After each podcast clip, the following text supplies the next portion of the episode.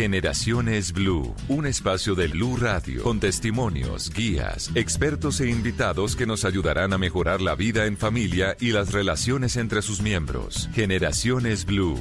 Estamos cambiando el mundo de las familias colombianas por Blue Radio y bluradio.com.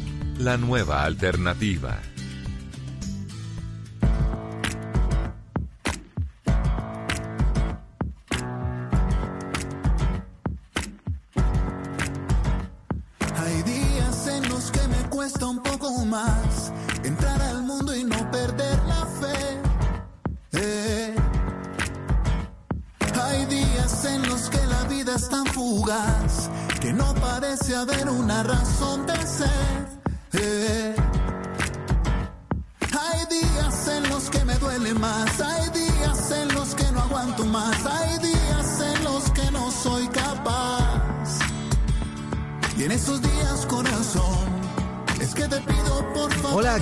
Buenas tardes, bienvenidos a Generaciones Blue. Los acompañamos en esta tarde de domingo. Hoy es 10 de mayo y aquí estamos como siempre para hablar de los temas que interesan a nuestras familias. Hoy el tema principal será la educación virtual, la educación a distancia. Una modalidad a la que ha tenido que entrar el país y la gente un poco obligados, ¿no? Por cuenta de esta cuarentena, por cuenta de esta situación que nadie esperaba.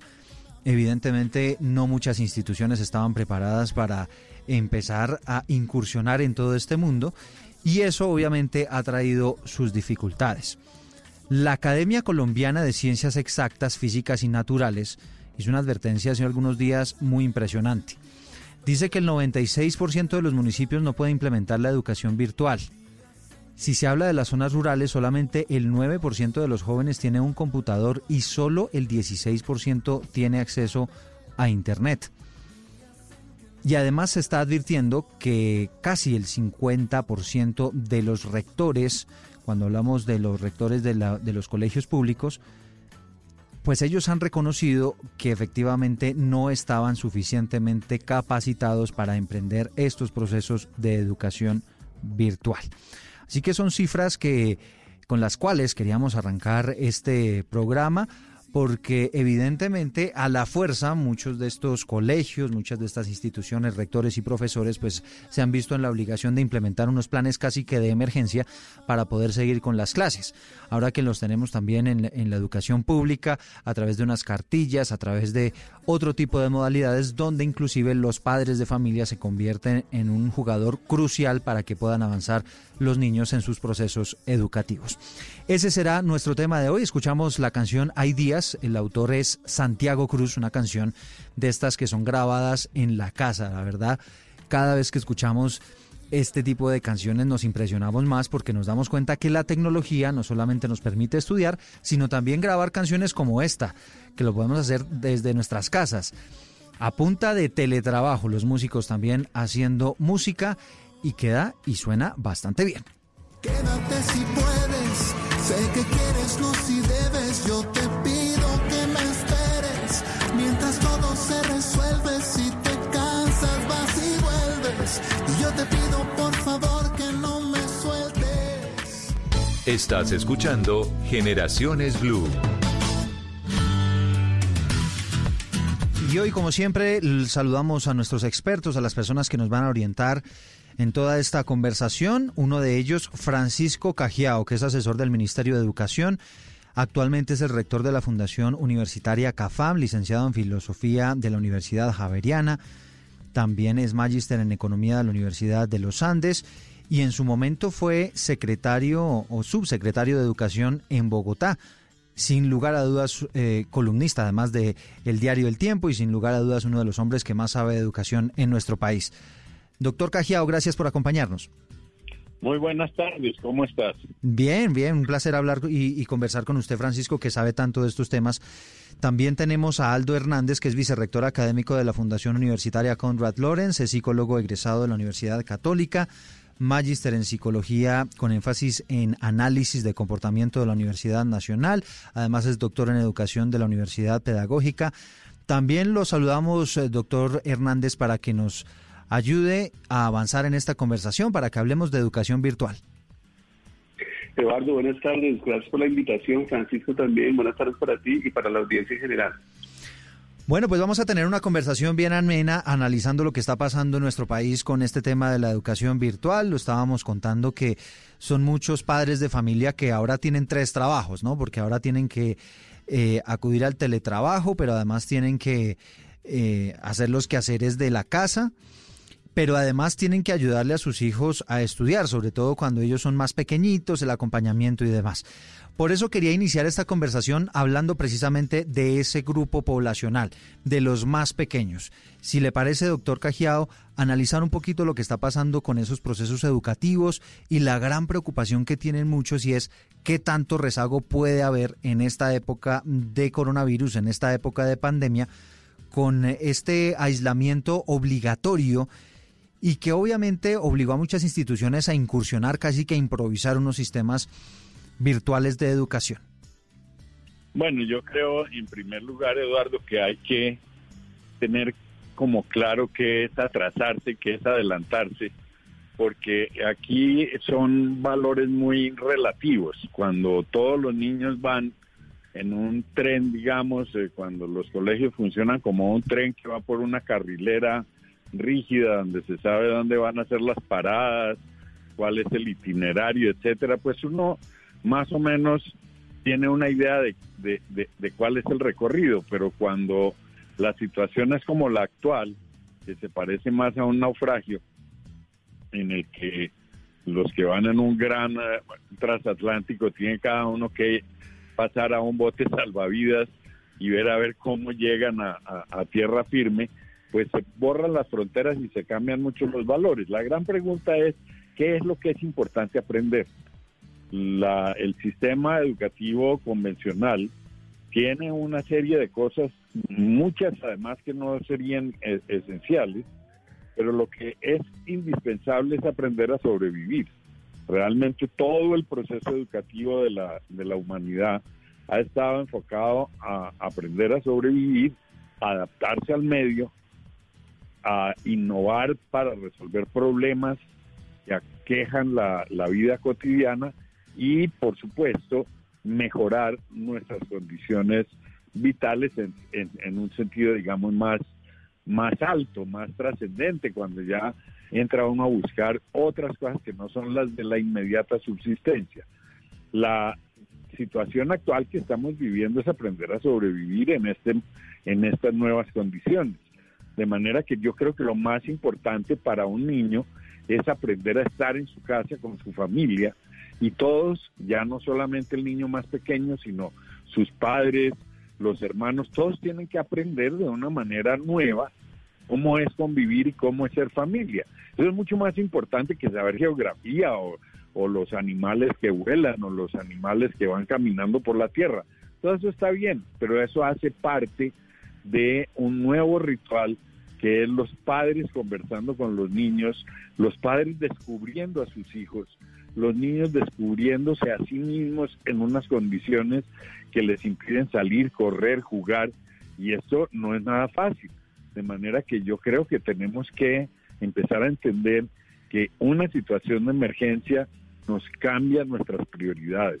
Y yo creo que eso es clave. Desde luego las familias están sufriendo mucho. Y lo que tú mencionabas al inicio, pues no todos se tienen que adaptar del mismo modo. Es muy diferente la adaptación de unos niños que tienen computador, banda ancha, su computador particular en su habitación, que una familia de cinco personas donde todos tienen que usar el computador, porque todos lo tienen que usar para trabajar, para pedir cosas, etcétera. Entonces yo creo que lo fundamental es averiguar qué es lo indispensable de aprender en una época como esta. Exactamente, o sea, usted lo que plantea es que para los más pequeños sobre todo hay que darle más prioridad a todo ese tema de las relaciones humanas, de las relaciones en familia, ¿no?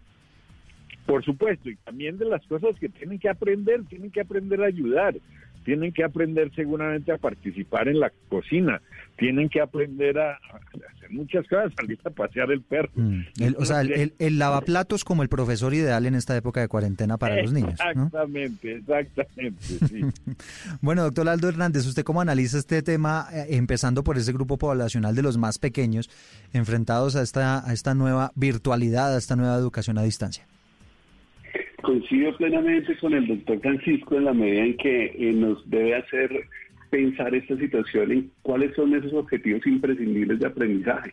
Y no debemos desenfocarnos de que la escuela, en general la educación, es un contexto que permite que los individuos, los niños, los más grandes, los adolescentes y los adultos vayamos socializando en procesos que nos permiten tener mayor efectividad en las situaciones reales. Entonces la situación real, efectivamente ahora, es diferente a la de hace unos cuantos meses atrás. ¿Y qué es lo que debemos procurar? Debemos procurar que tanto el niño, niña que está en, eh, teleestudiando, junto con sus cuidadores, papá, mamá, tíos, hermanos, tengan una dinámica que posibilite en principio la convivencia.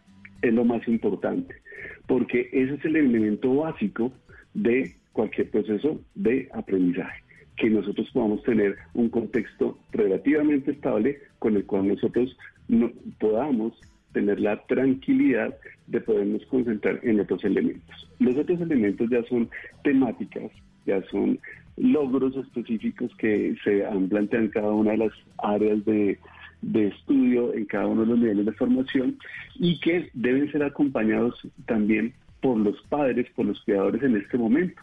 No solamente los padres, pueden ser los mismos hermanos, a veces aquellos un poco más grandecitos que los niños, que puedan acompañar el proceso de instrucción que está siendo mediado en este momento por Internet y que si en el aula de clase no siempre es tan efectivo, pues en este momento debe ser mucho más atendido y más apoyado por los mismos cuidadores, por los padres, por los hermanos, por el tío, a veces por el abuelo. Y entonces allí el reto es doble, porque no solamente por parte del profesor es necesario generar los recursos a través de los cuales el niño o niña puedan llegar a comprender, sino adicionalmente poder ofrecer algunas orientaciones a este grupo de cuidado, los padres, los hermanos mayores, los abuelos, para que apoyen en otro momento al niño o niña y puedan lograr pues el aprendizaje que se pretende. Y ese aprendizaje, coincido plenamente, reitero, con el doctor Francisco, debe estar contextualizado. Si me enseñan biología, como la didáctica que, que implementa el profesor o profesora se puede vivir en casa. ¿Qué tipo de experimentos puede hacer tú en casa? Incluyendo también al, al grupo de, de convivencia. No, y le sumo, y le sumo a lo que está diciendo doctor Hernández, le sumo los materiales, porque es que, claro, es más fácil cuando ya eh, hay un prediseño de una serie de actividades y ya se sabe que aquí vamos a utilizar la cartulina y aquí las pinturas y aquí la plastilina y aquí el pincel, pero entonces aquí nos encontramos en un escenario donde nos eh, acuartelamos y obviamente hay muchos papás que no tienen todos esos elementos en la casa para poder eh, hacer ese, ese trabajo práctico, ¿no? Por supuesto, y es ahí donde creo que se puede generar un vínculo todavía mucho más fuerte y benéfico para el proceso educativo y para la alianza familiar, y es recabar dentro de los recursos que se tienen a disposición. No todos tienen los mismos recursos, ni, ni en cantidades ni en calidades iguales. Entonces, ¿cómo poder aprovechar lo que se tiene a mano para poder generar el acto educativo? Entonces, allí allí es muy importante trabajar también con orientaciones hacia los padres, hacia los cuidadores. Bueno, ya mañana se supone que pueden abrir algunas papelerías, entonces este tema eventualmente se podría, podría tener algunas otras soluciones. La gran pregunta que se están haciendo, sobre todo en redes sociales, eh, la gente tiene que ver con el proceso educativo. Por ejemplo, padres de familia que tienen a su hijo en transición, que está a punto de pasar a primero, que ya es otro, otro mecanismo de educación diferente, donde ya va a tener, por ejemplo, que avanzar en temas de escritura, otros niños que empiezan a ver algo de matemáticas, y, y, la preocupación que tienen los padres de familia es que si no tienen las bases suficientes, el año entrante o cuando sea que ellos regresen a las aulas, pues no van a tener esas bases suficientemente fuertes.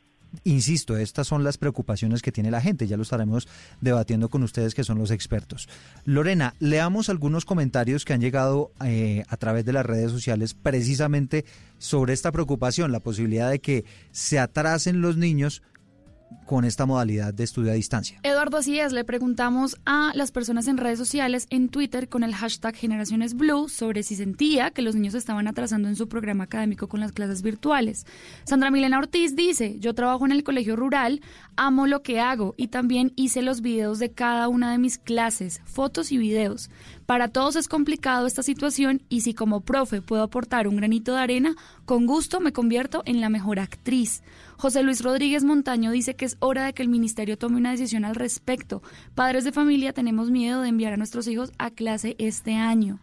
Eh, nos dice otro padre, en el caso de mis hijos, no. El colegio ha llevado el ritmo que tenía estando en clases, así a veces se vuelva un, me vuelva loco tratando de ser su profesor provisional. El colegio se apoya mucho en las ayudas que hay en la web. Dice Alci, todo total, se pierde todo el tiempo. Los niños se conectan tarde, la señal a veces es deficiente, se va la luz, entre otras cosas. Hay muchos motivos que dan pie a que los niños se estén atrasando en sus clases. Y dice Elena Cuello, totalmente. No es lo mismo ser un profesor que una mamá explicando una clase. Y si la mamita no sabe, mucho peor. Ah, bueno, que eso también es otro caso que se puede presentar. Aquí seguimos recibiendo nosotros comentarios y nos gusta compartirlo con ustedes que son los expertos porque estos, estas básicamente son las preocupaciones que tienen los padres de familia, porque si bien hay algunos colegios que no han podido avanzar al mismo ritmo, las temáticas puede que no se desarrollen con la misma intensidad. Hay otros colegios que tienen esa posibilidad y no solo eso, sino que ahora están peor, ahora tienen, mejor dicho, los niños eh, posibilidad de respirar más o menos para el almuerzo y siguen allí con sus clases virtuales todo el tiempo. Entonces, a la luz de lo que usted nos decía, doctor Cajiao, de darle esa prioridad al bienestar del niño psicológico, obviamente,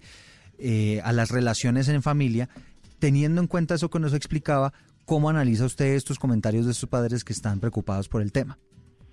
Pues es muy interesante, Eduardo, porque uno ve que siguen siendo las preocupaciones de, épocas normales y no, es como no, no acabar de entender que estamos en una época anormal. Y estar en una época anormal significa que hay que pensar de manera distinta es como si uno en medio de un terremoto donde se están cayendo las casas estuviera preocupadísimo por limpiar el polvo de una porcelana. O y cuando hay una inundación terrible por un tsunami, la gente saque un balde para sacar el agua y que no se le moje el tapete de la sala. Ya esas son reflexiones que ya no valen bajo una circunstancia eh, extrema como esta es un hecho y es una certeza que los niños, yo no digo que van a llegar atrasados, van a llegar tremendamente desiguales, porque cada uno habrá aprendido cosas distintas. No lo que se mande por, el, por, por toda esta virtualidad será ponerles un trabajo allí para tenerlos ocupados, pero no es eso lo que están aprendiendo.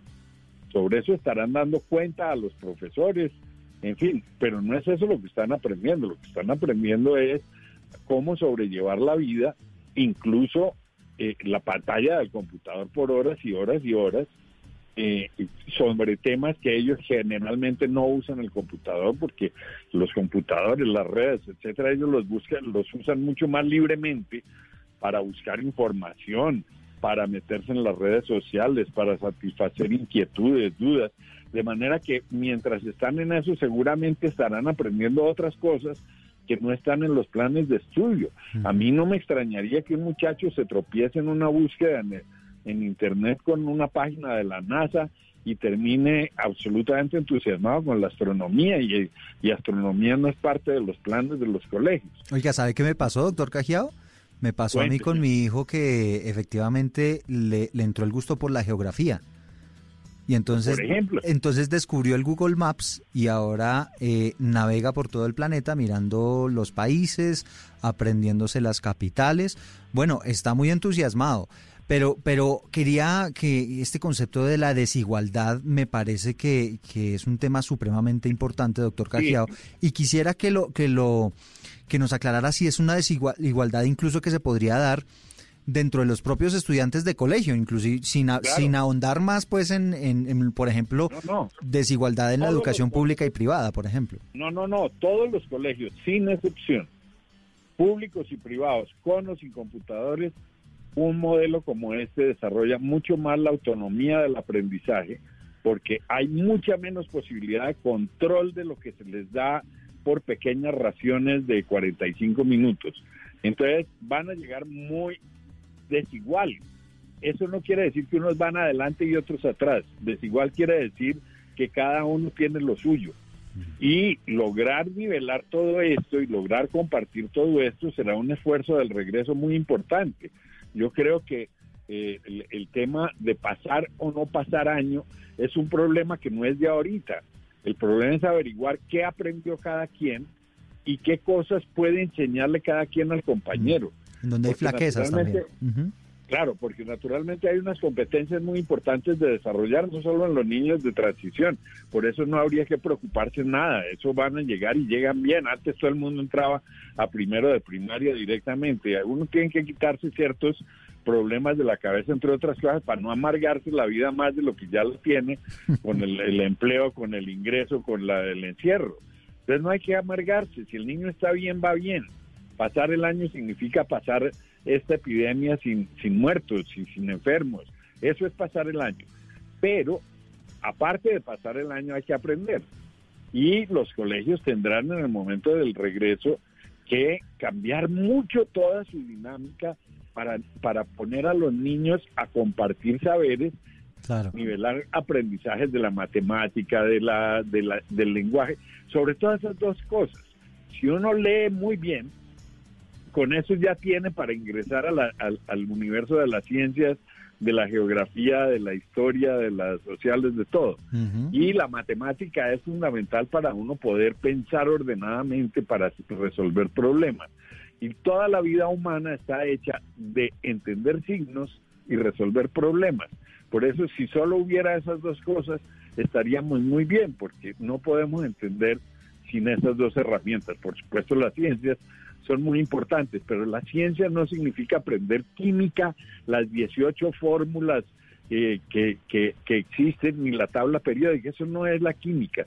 La química va, eso son herramientas de la química, pero la química va mucho más allá de entender la estructura de la materia.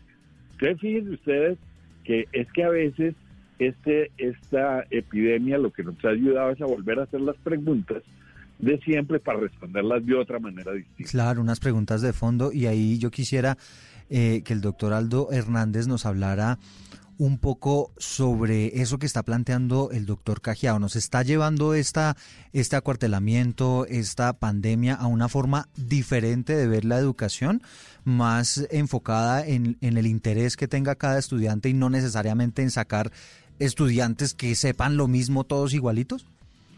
Esta situación nos eh, convoca primero a, replantearnos las expectativas. Creo que las crisis que estamos teniendo al interior de las familias con los más pequeños, en, el marco de que deben estudiar tal vez dos o tres niños, niñas, al mismo tiempo casi, y el papá, la mamá o los hermanos apoyándolo, y desarrollando otros roles que no son necesariamente los de papá mamá, sino como coayudantes del profesor, esto implica que haya un contraste de expectativas. Entonces, en principio, los padres tienen unas expectativas con relación a la educación y a veces esas expectativas únicamente se centran en la calificación, en el rendimiento visto a través de la nota y en si se promovió o no se promovió para el siguiente año. Aquí la expectativa juega un papel muy importante porque la escuela en este momento debe ser muy clara con el padre, con la madre, y decir hacia dónde van a dirigir momento a momento el proceso educativo. Donde hay claridad no hay problema. Entonces, en la medida en que el padre y la madre entiendan hacia dónde se está redireccionando el proceso educativo en este momento, tanto los padres como los cuidadores estarán en capacidad de poder entender que tal vez la meta de revisar si fue aprobado o no aprobado su hijo o hija, tal vez tenía que pasar a un segundo plano y concentrarse, concentrarse en otros elementos. nos estamos reinventando la educación. Pienso que la educación sigue teniendo el mismo proceso y el mismo objetivo, que es poder habilitar a las personas hacia el mundo, hacia la convivencia. Y la convivencia en este momento marca unos derroteros bajo unos parámetros muy específicos que son el confinamiento, el confinamiento, una serie de situaciones nuevas, anómalas, y entonces vuelve a ser importante aquí la forma como el padre y la madre y los cuidadores están ayudando al niño es importante entender que en el proceso educativo se genera autonomía. La autonomía escolar no es algo que emerja, que ocurra de un día para otro, es un proceso que se va dando, va dando paulatinamente y los profesores en la escuela ayudan a que eso vaya transcurriendo de manera adecuada. Ahora el proceso se, sería un poco hacia la casa, porque quienes deben ayudar a que el niño aprenda a ser autónomo, a ser responsable de su proceso, obviamente considerando la edad y las responsabilidades que le impone no solamente la escuela, sino la casa, la dinámica de la casa, son los mayores. Entonces, aquí el papel de ser la persona que guíe, que le genere esas herramientas, que respalde a que el niño comience a soltarse y ser un poco autónomo, va a ser muy importante para el mismo desarrollo del niño en el marco de la escuela, pero en general para la vida. Porque es muy importante considerar que el proceso de de educación nos lleva a generar una autonomía y un criterio. Y es a veces eso lo que, lo que no encontramos aún en las condiciones regulares normales de educación, que los egresados, que los, que los escolares no tienen esas habilidades suficientes de autorregulación y de pensamiento crítico. Bueno, pues aquí así va la conversación. Este es un tema de análisis de lo que está pasando con la educación virtual en nuestro país. Estamos conversando con Francisco Cajiao, uno de los eh, expertos que tiene nuestro país en todos estos temas educativos, también con Aldo Hernández, doctor eh, en educación de la Universidad Pedagógica Nacional y además vicerrector académico de la Fundación Universitaria Conrad Lawrence. Les quiero dejar una inquietud para, para el regreso, vamos a hacer una pausita de 30 segundos pero, pero quisiera que habláramos un poquito de la brecha que se podría ampliar entre la educación de los más pudientes, por decirlo de alguna manera, y los menos pudientes. Es una preocupación que incluso planteó ya hace algunos días el Banco Mundial y es algo eh, de lo que se ha pedido los estados tienen que prestarle atención, porque así como ustedes lo dicen, cada uno irá seguramente a su ritmo durante esta época de pandemia, pero al final los está esperando el examen de Estado, los está esperando un examen global que los está evaluando como ciudadanos del mundo. Así que sobre eso quiero que, conversemos al regreso. 30 segundos de pausa y ya volvemos.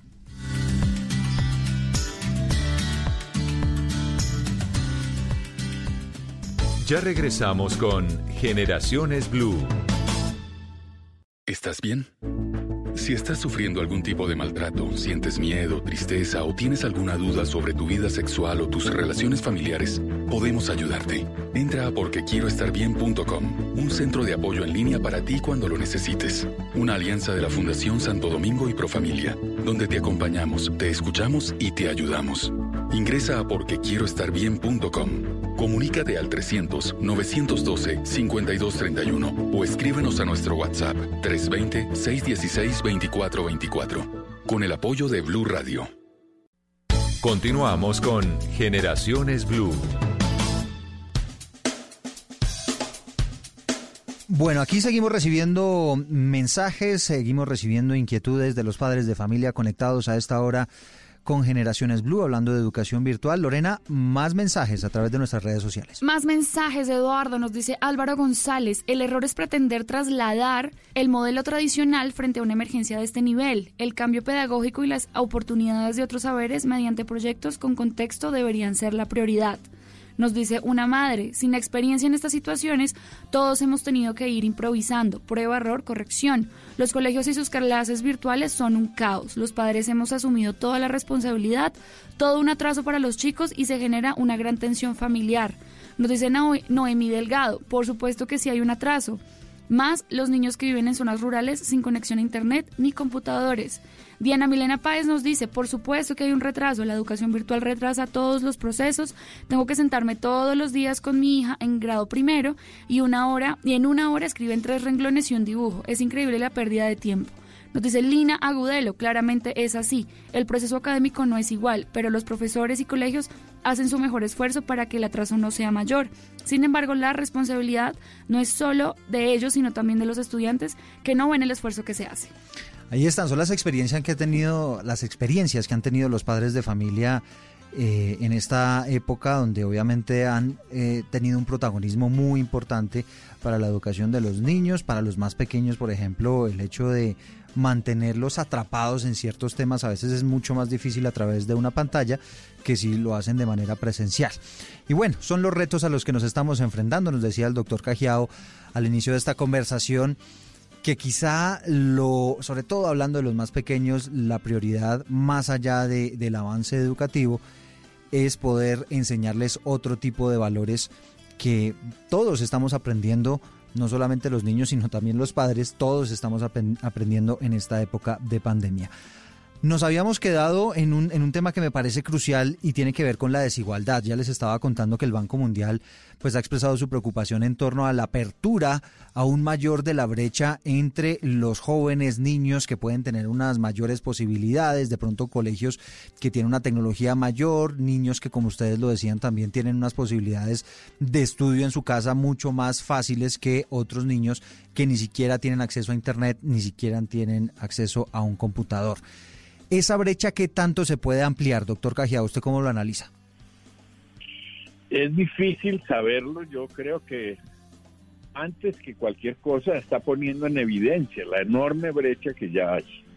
Está poniendo en evidencia porque los, los datos que, que tú diste al comienzo del programa, pues ya muestran cómo hay niños que no tienen mínimo acceso a nada distinto de ir a la escuela y la escuela es el único lugar de protección en primer lugar y de aprendizaje en segundo lugar porque también los recursos culturales que hay en sus familias son muy pocos.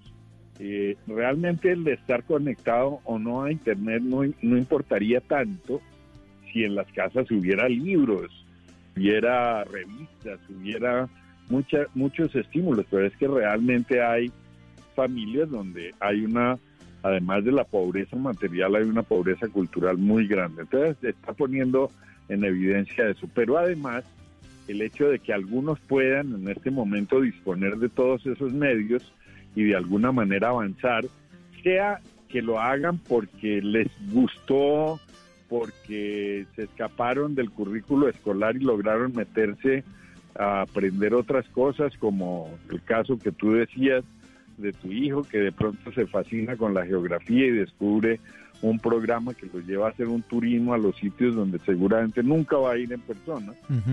Hay otros niños que lo que están es de regreso al trabajo.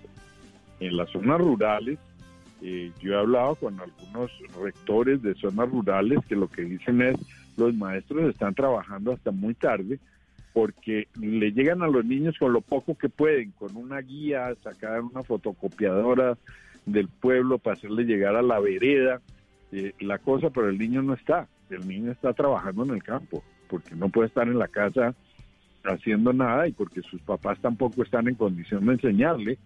Y más bien regresa como a las seis de la tarde cansado a tratar de hacer tareas, que es el peor de los conceptos educativos que se ha inventado la humanidad es el de las tareas.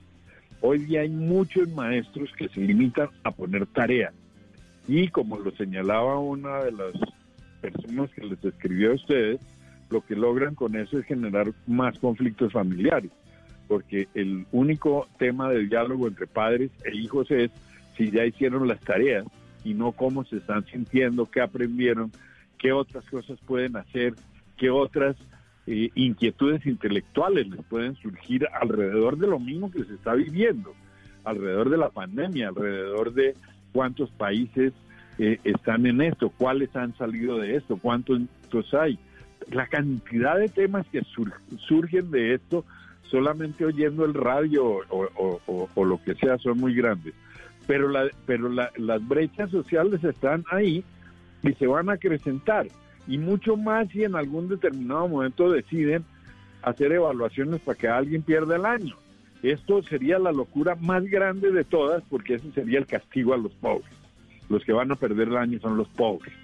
Y eso no solamente trae una brecha, sino que además es un castigo, creándole además al, sistema escolar un lío al macho. Imagínese usted que pierda año el 40% de los niños. Eso rompe toda la dinámica y la organización escolar. Entonces, no, y las frustraciones que se que se generan en esos niños, ¿no?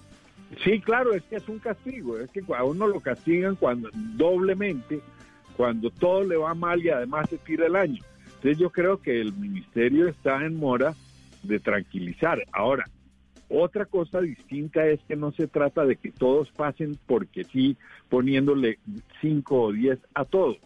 No, se trata de que todos aprendan lo que es importante y que se entienda que vamos a necesitar un año de, de, renivelar y ojalá sirviera para quitar toda esa cantidad de asignaturas que sobran y que estorban y que hacen que los niños no puedan concentrarse en lo esencial. Yo creo que el sistema educativo tiene una oportunidad maravillosa de reformular muchas de sus de sus creencias porque no, no tienen ningún tipo de justificación científica seria, son creencias. Se cree que cuantas más asignaturas haya, salen mejor preparados. Y todas las pruebas dicen que no, que no es cierto. Sí, ¿qué, qué es lo esencial y qué es lo que podría ser accesorio para, para dar un ejemplo? Lo esencial es que aprendan a leer muy bien. Y leer muy bien no es descifrar el alfabeto, ni es hacerlo en primero de primaria necesariamente ni en transición. Leer muy bien es entender el mundo, es acceder a un libro con interés, es tener el gusto y el placer de leer un texto y entenderlo, es la capacidad de ver un mapa y poder entender ese mapa que señala. Porque leer es la capacidad que tiene el ser humano de descifrar signos. Los seres humanos nos movemos en un universo simbólico. Si no tenemos dominio del universo simbólico es como no tener el código de acceso para entrar a la casa. ¿no? Entonces, leer y escribir son absolutamente fundamentales para acceder a la cultura. La segunda cosa que es fundamental es el pensamiento matemático. Insisto, que no es la resolución formal de, ecuaciones de segundo grado, eso hace parte de, lo que es la ciencia matemática.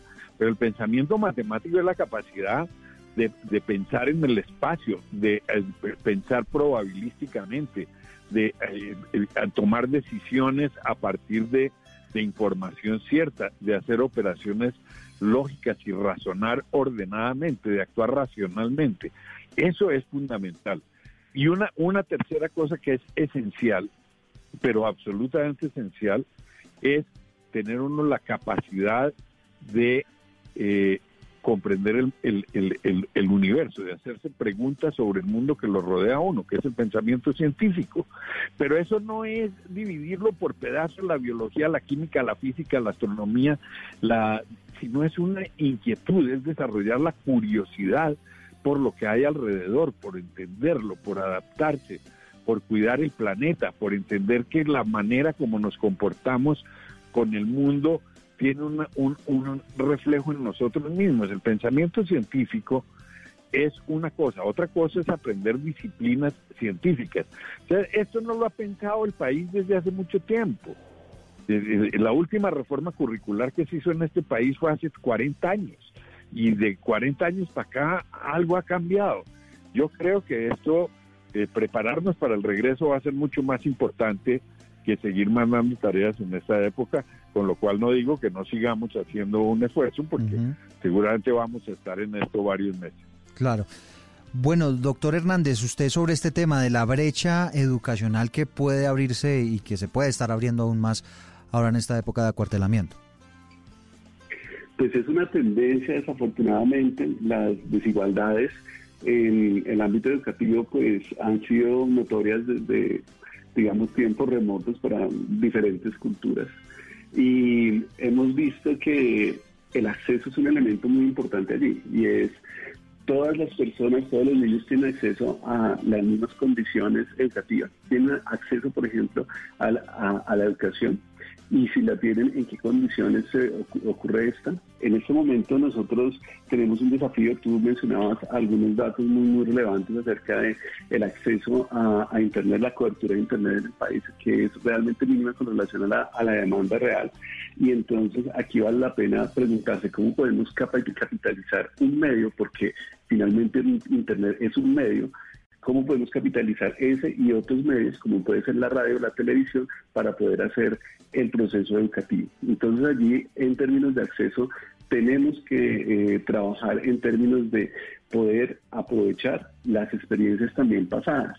¿Vamos a tener diferencias? Sí, y no solamente las vamos a tener en términos de acceso, las vamos a tener en términos de los recursos, porque la disponibilidad que se tenga de acceso a recursos académicos y no académicos que faciliten el aprendizaje va a ser diferente en, en relación con el tipo de condición socioeconómica desafortunadamente que tengo que, advertir desafortunadamente que, que, tenga el niño. Si el niño tiene unas condiciones socioeconómicas favorables va a tener muy seguramente una, una serie de recursos, libros, accesos a material en línea que pueden ser muy, muy eh, productivos y muy eh, adecuados para su proceso.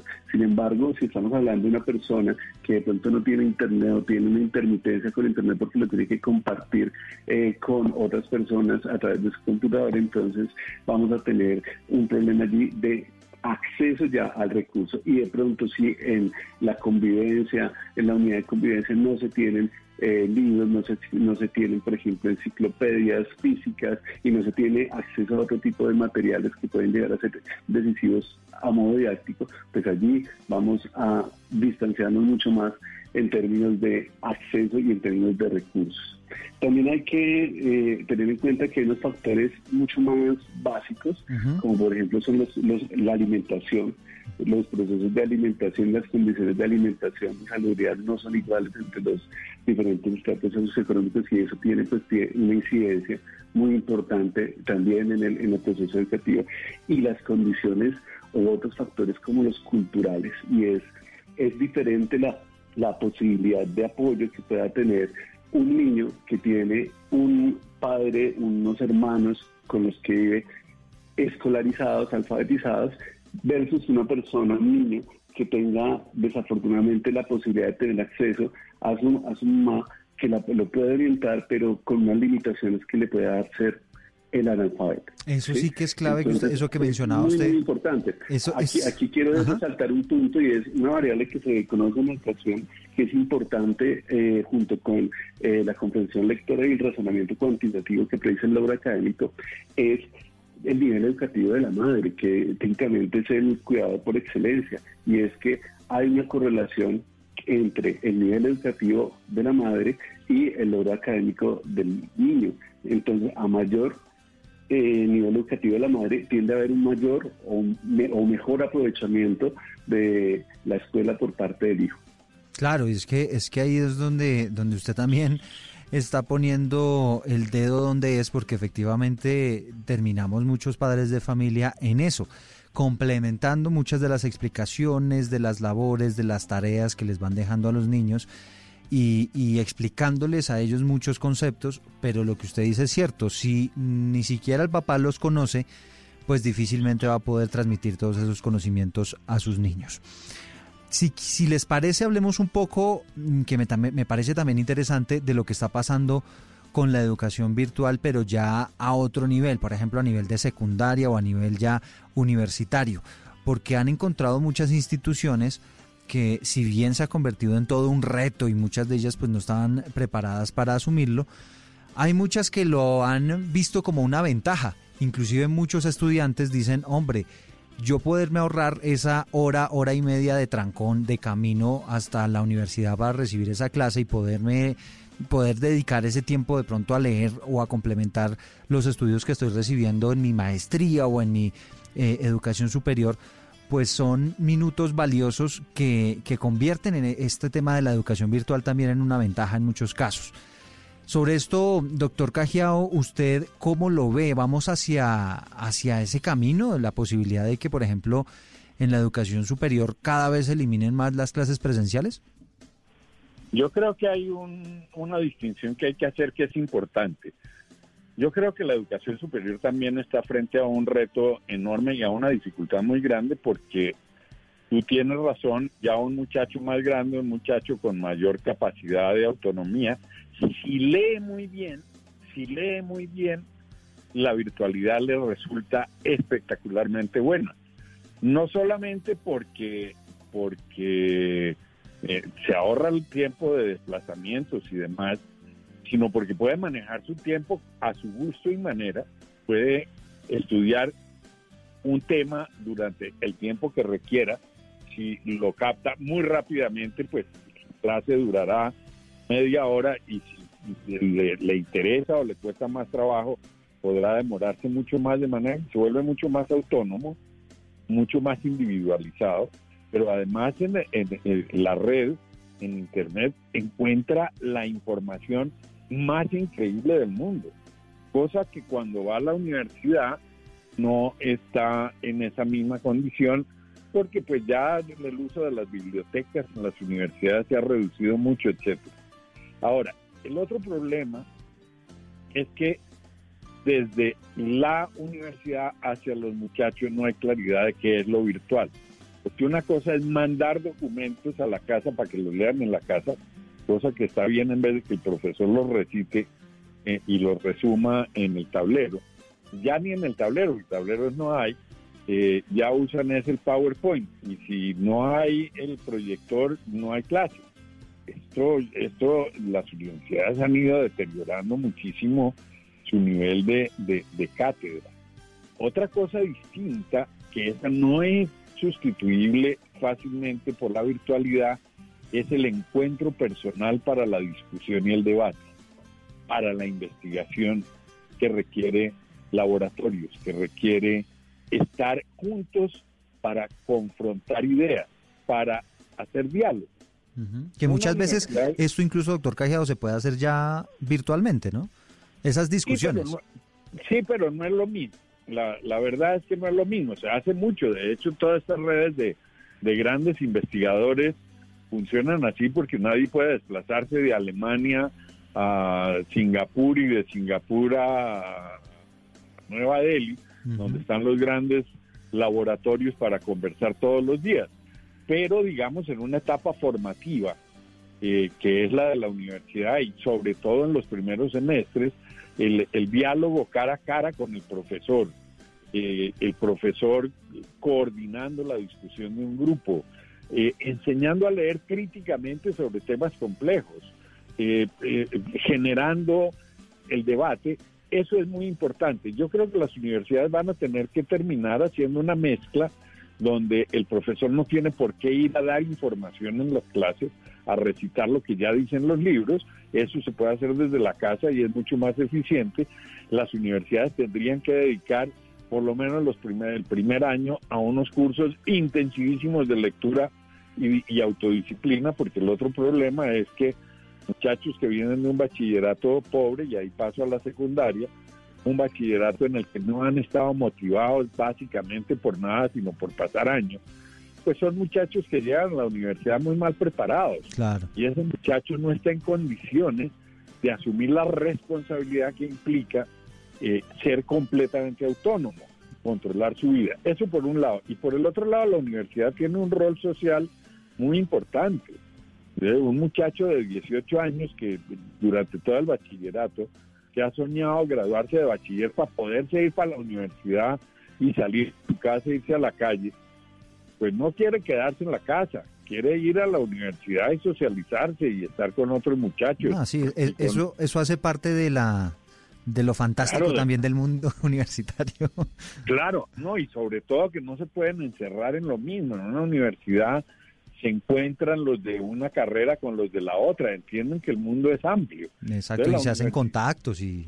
Claro, lo que yo creo es que hay que revalorizar el rol verdadero de la universidad, que no es repartir información en periodos de 40 minutos. Exacto, el reto, el reto para los profesores básicamente. Exactamente, exactamente. Bueno, doctor Aldo Hernández, yo entiendo que la Universidad Conrad Lawrence también pues hizo, hizo como eh, un documento bien interesante enumerando los beneficios, las bondades que también tiene este tema de la educación virtual.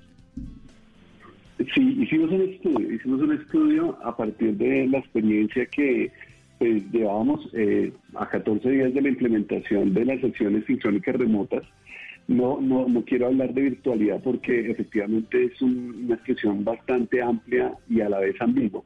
Entonces, eh, queremos saber, queríamos saber con este estudio las percepciones que tenían los estudiantes a 14 días de implantación de las sesiones sincrónicas remotas. Y encontramos, digamos, una serie de, datos bien interesantes, pero yo quiero eh, volver a la, pregunta que tú hacías antes, porque quiero situarla, y es la virtualidad o la presencialidad. Eh, los estudios en la actualidad en educación nos muestran que en términos de calidad no hay una eh, información suficiente para decir si tenemos las mismas eh, condiciones del logro académico en una o en otra modalidad, en una u otra metodología. No hay, estudios que concluyan eso. ¿Qué es lo que parece haber detrás de eso? Un conjunto de diferencias individuales. Cada uno de los, estudiantes tienen personalidades, estilos psicológicos que se pueden adaptar un poco más al trabajo, un poco más independiente, mientras que otros necesitan un poco más de apoyo. Esa es una característica que se ha encontrado también en estudios sobre educación y logro académico. Y eso es lo que precisamente nosotros queremos incorporar en la forma como nosotros hemos desarrollado las sesiones sincrónicas remotas. Y es que nos preguntamos para qué queremos tener el contacto entre el estudiante y el profesor. Y en la respuesta a eso vamos a encontrar un conjunto de soluciones. En primera instancia, ese espacio de interacción entre el profesor y el estudiante que debe ser sincrónico, al mismo tiempo, sea en el momento presencial o mediado a través de, de Internet, pues encontramos que allí es donde se tiene que poner a prueba el condicionamiento de las lecturas, de, los, de las enseñanzas que, dan los libros y otros materiales que pueden ser consumidos de una manera autónoma por, el, autónoma por el estudiante en el marco de una discusión y de unas didácticas con el profesor. Entonces, allí el reto es poder generar, para nosotros ha sido generar un conjunto de didácticas a través de Internet que, que en, la presencia, en, la, en la situación sincrónica nos permita que el estudiante pueda llegar a tener ese desarrollo del conocimiento crítico, del pensamiento crítico y finalmente de lo que esperamos nosotros que es el criterio profesional. ¿Por qué? Porque hay otros saberes que se pueden tener fuera de esa reunión y, esa y esos saberes están dados en libros, en guías, en demostraciones, en simuladores que pueden ser análogos o digitales, no importa, pero que ya con esa riqueza previa que tiene el estudiante al momento de llegar a clase, al momento de, llegar a la reunión sincrónica, pues tiene un aprovechamiento. Si, si la reunión sincrónica es solamente para repetir lo que dice una lectura o para mostrar unas diapositivas, pues realmente no estamos haciendo un aprovechamiento en ese sentido. Exactamente, ahí es donde, donde tal vez, doctor Hernández, está el reto ¿no? del profesor, que es poder eh, brindar esa moderación, pero además brindar ese, ese valor agregado a lo que efectivamente está en los textos y, cómo, como lo decía el doctor Cajiao, enseñarles a ellos a ser más críticos y a ser más analíticos con todos esos textos. Bueno, se me agotó el tiempo, hablaría con ustedes un rato más largo, pero ustedes saben que aquí el tiempo en radio es corto. Eh, quería agradecerles este, este espacio que nos brindaron eh, con sus conocimientos y demás. Y el tema resultó bien interesante, hablando sobre la educación a distancia, sobre lo que está pasando con este tema de cuarentena. Doctor Rajiao, muchísimas gracias. Pues a ustedes, muy interesante y muy rico haber compartido con Aldo, con ustedes. Doctor Hernández, muchísimas gracias. Muchas gracias por el espacio y creo que eh, discutir sobre este tipo de, temas es muy importante en estos momentos. Gracias. sí, de acuerdo. Muchísimas gracias, doctor Hernández. Hacemos una pausa y ya regresamos. Esto es Generaciones Blue. Me levanto y se me olvida por un segundo que esto pasa en nuestras vidas. Y no tengo otra salida que recordar esos momentos de alegría. Ahora es que entiendo lo que el tiempo vale y vale más cuando tú lo compartes. Como no nos dimos cuenta antes. Bella canción esta que hace Fonseca se llama Lo que ayer era normal, inspirado también en esta época de cuarentena, en esta época de aislamiento social, al igual que nuestra canción inicial de Santiago Cruz. Muchos artistas inspirándose en esta situación tan atípica que está viviendo no solamente Colombia, sino el resto del mundo. Tal vez ustedes con eh, esto que les voy a presentar, muchos de ustedes se van a sentir identificados, como estamos en modo educación a distancia. Buenos días. Buenos días a todos. Bueno, qué bueno que estén bien. Vamos con la clase de hoy. Buenos días. Buenos días, Cristinita. ¿Cómo amaneciste? Únete ahí a tus compañeros. Ayer estuvimos hablando de la creatividad. Hoy vamos a hablar. Hola, profe, ¿cómo estás? Buenos, días, ya llegué. Buenos días, únete ahí. Vamos a cerrar todos los micrófonos. ¿Listo? Cerramos los microfonitos. Listo. Eso. Hoy vamos a hablar de la paciencia. La paciencia es la Hola, Santiaguito, buenos días. Siéntate ahí, cierra tu micrófono. Les decía, la paciencia es la actitud que hace que los seres humanos podamos... Cerremos, cerremos los, los papitos que estén con los niños, ahí vamos a cerrar los micrófonos, ¿listo? Cerremos todos los micrófonos, listo. Gracias. Les decía, la paciencia es la actitud que hace que el ser humano... Hola, profe, qué pena, no me deja abrir el computador. Felipe, siéntate. ¡Mami, se acabó el papel! Eh, vamos a, chicos, necesito que se concentren. Los papitos que estén aquí, cierren todos los micrófonos, por favor. Mami, Gracias. ese profesor es muy feo. Recuerden que la clase se acaba en 45 minutos, nos saca del aire, entonces hay que aprovechar el tiempo. Listo. Bueno, les decía que la paciencia es la actitud que hace que los seres humanos podamos enfrentar las Buenos diversas- días, profe. Buenos días, Sa- Sara, ¿cómo está? Buenos días. Siéntese, hija. Sí, cierren, los, no mic- cierren los micrófonos. Cierren los micrófonos todos, ¿ok? Los cerramos, gracias. Ahí está. Gracias. Eh, con el humor de Loquillo nos despedimos, los eh, eh, dejamos, nos reencontramos dentro de ocho días, pero bueno, queríamos compartir con ustedes este trabajo que ha hecho Loquillo, nuestro humorista aquí de Blue Radio, retratando un poquito ese reto que se ha convertido para todos este tema de la educación a distancia. Fue un placer haberlos acompañado en Generaciones Blue y nos reencontramos dentro de ocho días. Luciana, cierra el micrófono. Gracias. Pero ciérralo. No lo dejes abierto para decirme que bueno. Ciérralo. Gracias. Esto es Generaciones Blue.